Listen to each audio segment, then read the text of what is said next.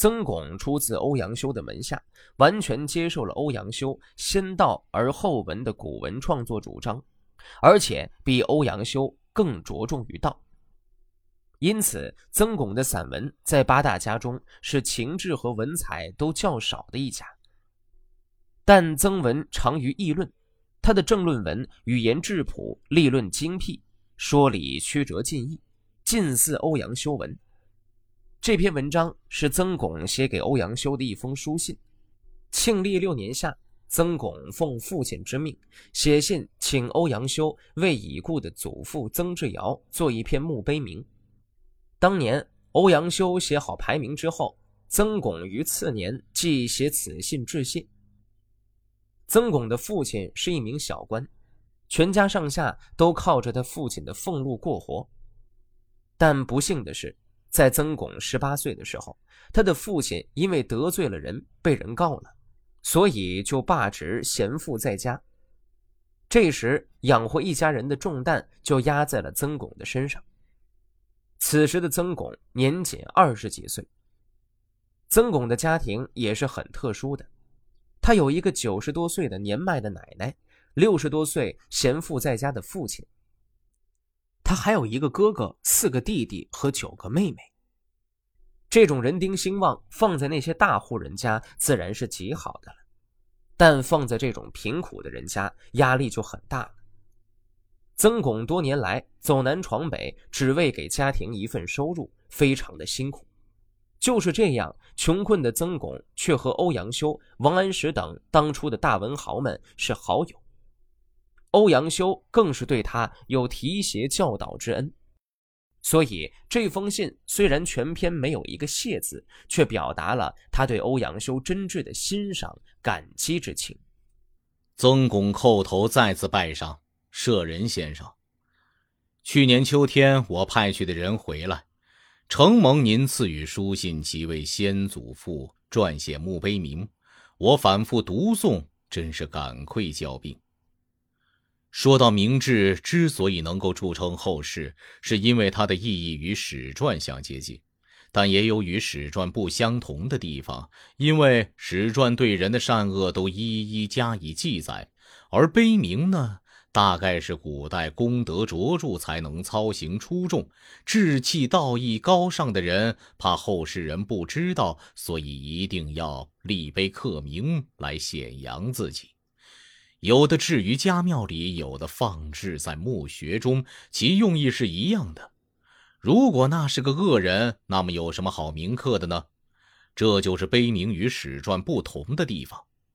铭文的撰写为的是使死者没有什么可遗憾，生者借此能表达自己的尊敬之情。行善之人喜欢自己的善行善言流传后世，就发奋有所建树；恶人没有什么可记，就会感到惭愧和恐惧。至于博学多才、见识通达的人，忠义英烈、节操高尚之士，他们的美善言行都能一一表现在碑铭里，这就足以成为后人的楷模。铭文警示劝诫的作用不与史传相近，那么又与什么相近呢？到了世风衰微的时候，为人子孙的。一味的只要包养他们死去的亲人而不顾事理，所以即使是恶人都一定要立碑刻名，用来向后人夸耀。撰写铭文的人既不能推辞不做，又因为死者子孙的一再请托，如果直抒死者的恶行，就人情上过不去，这样铭文就开始出现不实之词。后代要想给死者做碑铭者，应当观察一下作者的为人。如果请托的人不得当，那么他写的铭文必定会不公正、不正确，就不能流行于世，传之后代。所以千百年来，尽管上自公卿大夫，下至礼相小民，死后都有碑铭，但流传于世的很少。这里没有别的原因，正是请托了不适当的人撰写的铭文不公正、不正确的缘故。照这样说来，怎样的人才能做到完全公正与正确呢？我说，不是道德高尚、文章高明的人是做不到的，因为道德高尚的人对于恶人是不会接受请托而撰写铭文的，对于一般的人也能加以辨别。而人们的品行有内心善良而事迹不见得好的，有内心奸恶而外表良善的，有善行恶行相差悬殊而很难确指的，有实际大于名望的，有名过其实的。好比用人，如果不是道德高尚的人，怎么能辨别清楚而不被迷惑？怎么能议论公允而不徇私情？能不受迷惑、不徇私情，就是公正和实事求是了。但是如果铭文的辞藻不精美，那么依然不能流传于世，因此就要求他的文章也好。所以说。不是道德高尚而又功于文章的人是不能写碑志铭文的，难道不是如此吗？但是，道德高尚而又善做文章的人虽然有时会同时出现，但也许有时几十年甚至一二百年才有一个，因此铭文的流传是如此之难，而遇上理想的作者更是加倍的困难。像先生的道德文章，真正算得上是几百年中才有的。我先祖的言行高尚，有幸遇上先生为其撰写公正而又正确的碑铭，他将流传当代和后世是毫无疑问的。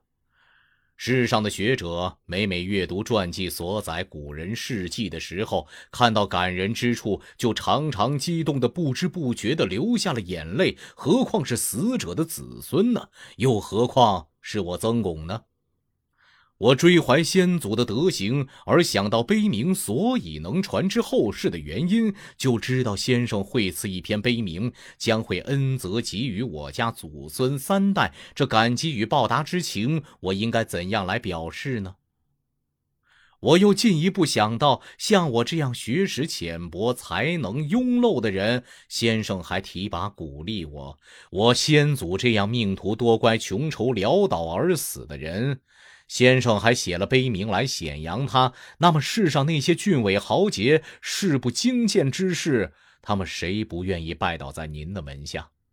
那些前居山林、穷居退隐之士，他们谁不希望名声流播于世？好事谁不想做？而做恶事谁不感到羞愧恐惧？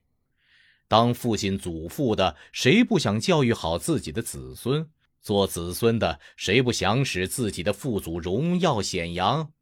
这种种美德应当全归于先生。我荣幸的得到了您的恩赐，并且冒昧的向您陈述自己所以感激的道理。来信所论及的我的家族世系，我怎敢不听从您的教诲而加以研究审核呢？荣幸之至，恕不尽怀，曾巩，再拜上。